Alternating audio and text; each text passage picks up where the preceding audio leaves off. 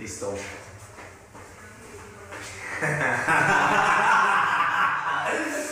es como, esto, esto se siente como cuando uno sale con una ex otra vez. Eso se siente, sí, eso se siente como volver, Como volver.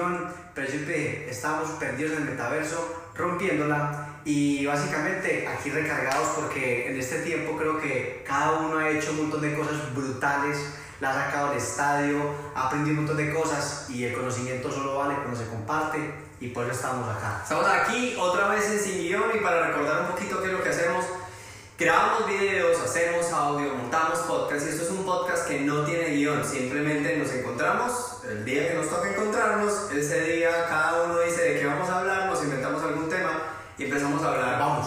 cómo va, cómo va saliendo. Así que si a usted le molestan las groserías, le molestan las malas palabras, le molesta que no haya un guion, este no es el podcast. Pero si usted además considera que puede aprender de dos personas que simplemente van a hablar de corrido alrededor de un tema, este es su podcast. Y empecemos entonces, ¿de qué vamos a hablar hoy? Bueno, entonces vamos a hablar de un tema que puede ser tabú, no mucha gente le gusta hablar y sobre todo al dueño de empresa. Y es, me quebré. Me quebré, me quebré el culo y sigo aquí. Así se llama este podcast de hoy. Entonces, hablemos de quebrarse. Y es que no todos los negocios funcionan, huevón. No, todos no todos. O sea, ¿cuántos se han quebrado tuyos? Yo creo que yo por ahí cuatro. Cuatro negocios no es que vamos a hacer muchos, huevón. Entonces te han quebrado cuatro. A mí se me ha quebrado uno. Uno. Un negocio. Un negocio me dolió. Sí. Y eso es una primera cosa que hay que entender. Es que duele, huevón. Y no, hay, no hay- y no es problema que duela. Es que el problema no creo que, que sea el dolor. Creo que el problema es el miedo que le tenemos a quebrarnos y por eso no hacemos cosas. Total, y hay un miedo muy particular y que yo llamo los tres miedos. Miedo número uno, al que dirán. Nos cuesta mucho decir, me quebré, puta, no me funcionó. Pero cuando decimos que montamos un negocio, hey, monté un negocio, monté un negocio, usted se lo dice a todo el mundo, pero cuando usted se quebró y no le funcionó, Se calla y deja como que se muera lentamente, huevón. Algún día lo olvidará la gente y no me preguntará. y uno dice, no, no, En los tres años se preguntan, hey, weón, ¿y qué tal? ¿Cómo estuvo esa empresa de caballos? lo vendí.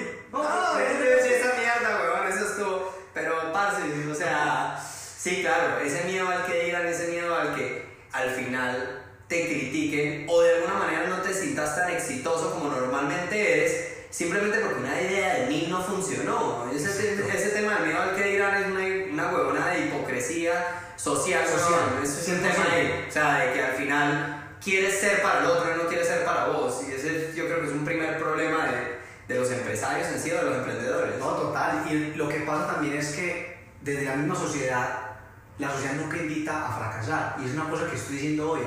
Deberíamos fracasar más. Porque es que el que fracasa es el que tomó la decisión de tirarse a algo nuevo, algo que no conocía, algo que quería intentar. Pero no conozco la primera persona exitosa en la vida que no haya fracasado. ¿Por qué? Porque no hemos entendido fracasar. ¿Qué significa?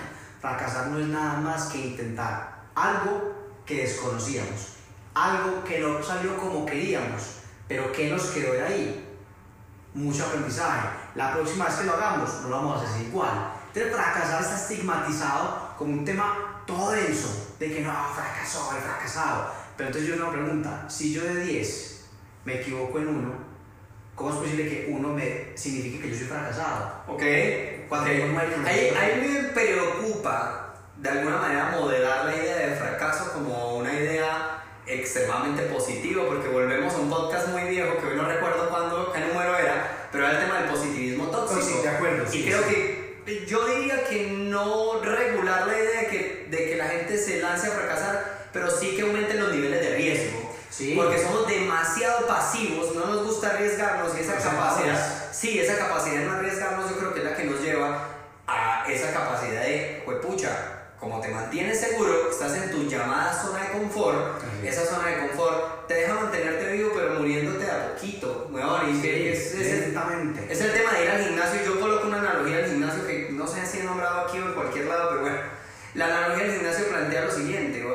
Usted, si usted quiere aumentar el músculo, usted tiene que generar microcaos.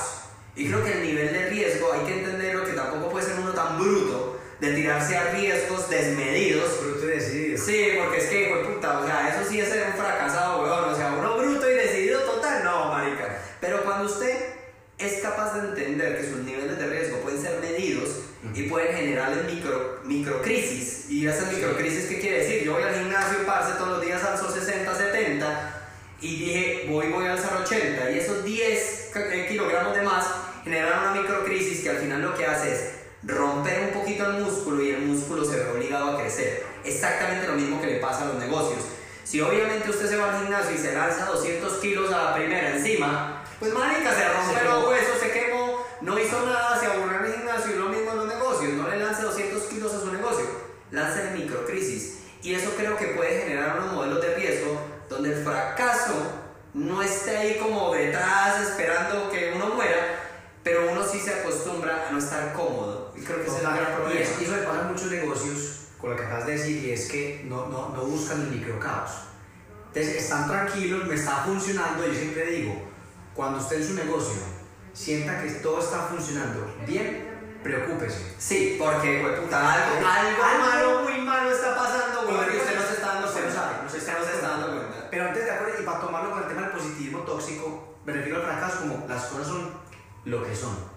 Se quebró, se quebró. No funcionó, no funcionó. Ya, sí, ya preguntó. Yo creo que ahí entonces es esa capacidad de entender la verdad y no desdibujarla, weón. Exacto. O sea, Lo que es, es lo que es, weón. Y eso me lo preguntaban en Ecuador ahorita, en un conversatorio que hicimos, y decían, ¿cómo le podemos llamar a la crisis?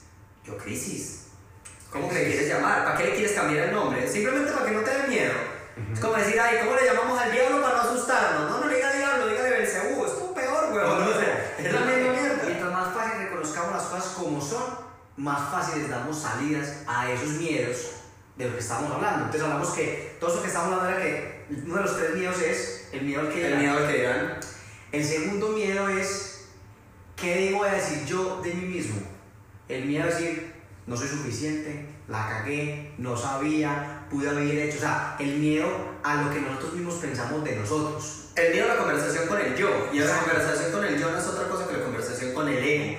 Claro, te da miedo profundizar y meterte a hablar con vos y decirte, huevón, sabíamos que no iba a funcionar. Huevón, ¿por qué sos tan bruto? Huevón, ¿por qué tan...? Y entonces ese miedo que tengo a conversar conmigo, que es un miedo que nos ha llevado realmente porque conversamos muy poquito con nosotros. Yo, yo lo escribía, esta mañana estaba escribiendo un texto y, y colocaba un tema de que lo más chimba que tiene la esquizofrenia, entendiendo la esquizofrenia con todo, ojo, ojo, porque es una analogía y esto es una reflexión, no es una generalización sobre la esquizofrenia, que es un trastorno bastante importante y bastante serio. Pero más allá de decir, lo más chimba la esquizofrenia es que te permite hablar con muchos yo.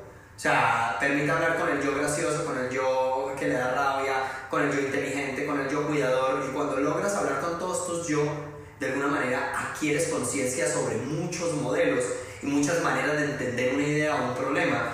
Mientras que si hoy no soy capaz ni siquiera de hablar con uno de mis yo, No, uno, uno tiene muchos muchos tantos, por eso. Y no soy capaz de hablar con uno, weón. ¿Cómo esperas obtener unos resultados positivos de algo? Y creo que ese miedo al yo es un miedo.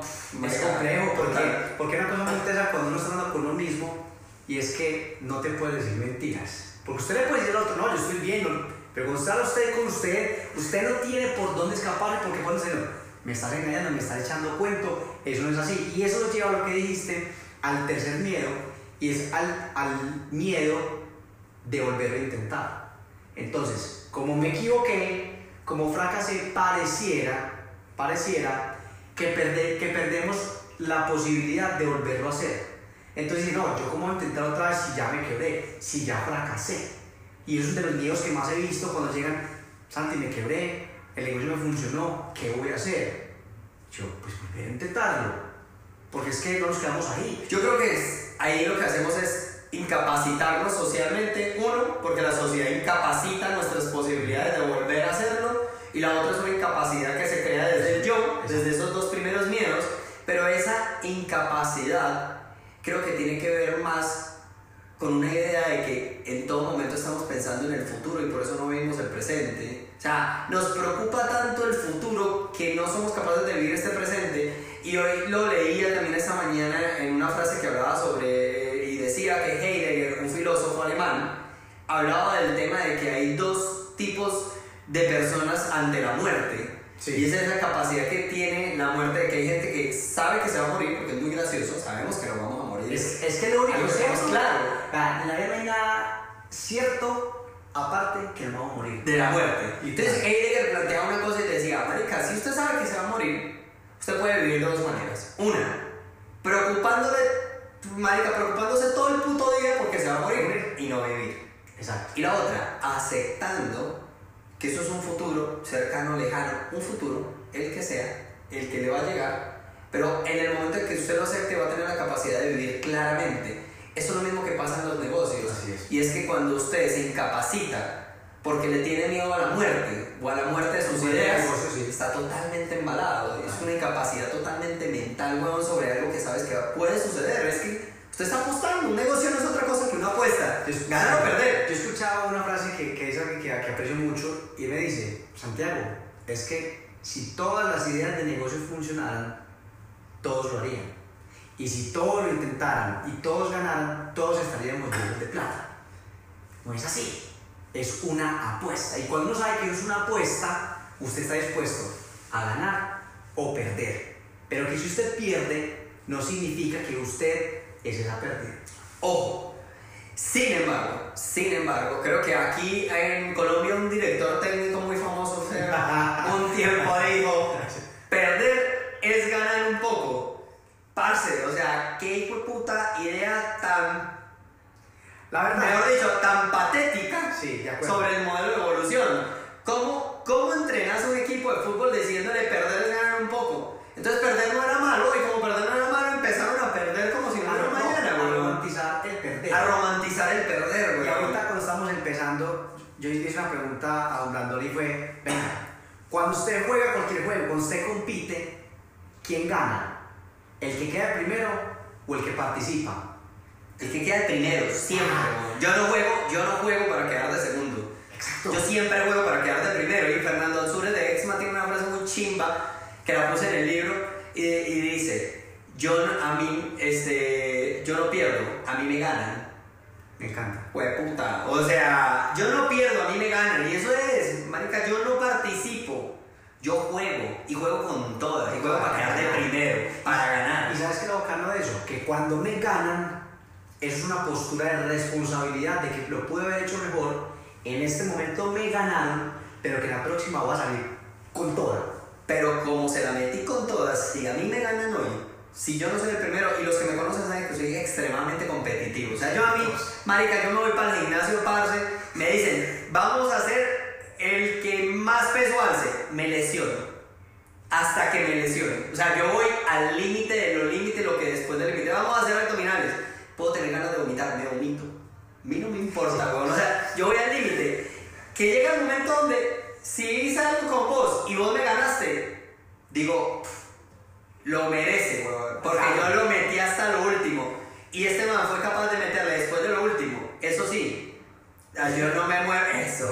Espérenme. Espérenme. Eh, Espérenme, porque como dice Malek, ¿cómo quitarle la novia al líder? Literal. Papi, si usted es el líder, están aquí voy a estar atrás, weón. Atrás. Una Atrás. ahí con lo que acabas de decir y es que definitivamente entonces cuando alguien se quiebra, no se quiebra porque no tenga plata, no se quiebra porque el negocio no funcionó, no se quiebra porque quedó fuera del mercado o porque perdió un partido, sino que las únicas personas que están quebradas son aquellas que les quebró el alma.